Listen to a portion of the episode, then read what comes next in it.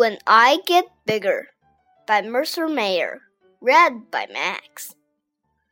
When I get bigger, I'll be able to do lots of things.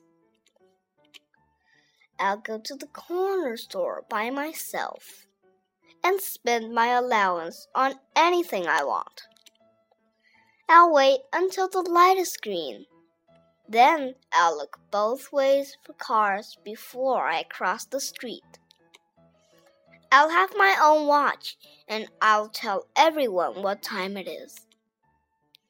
I'll go on a bus to Grandma and Grandpa's. I'll go to first grade.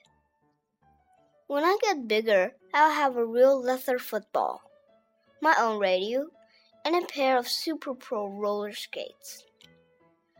I'll have a two wheeler and a paper route.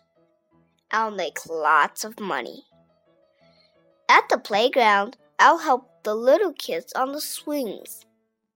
I'll pick out my own boots at the shoe store. I'll make a phone call and dial it myself. I'll order something from a catalog, and it will come in the mail. When I get bigger, I'll camp out in the backyard all night long. Or I'll stay up to see the end of the late movie. Even if I get sleepy, I won't go to bed. But right now, I have to go to bed.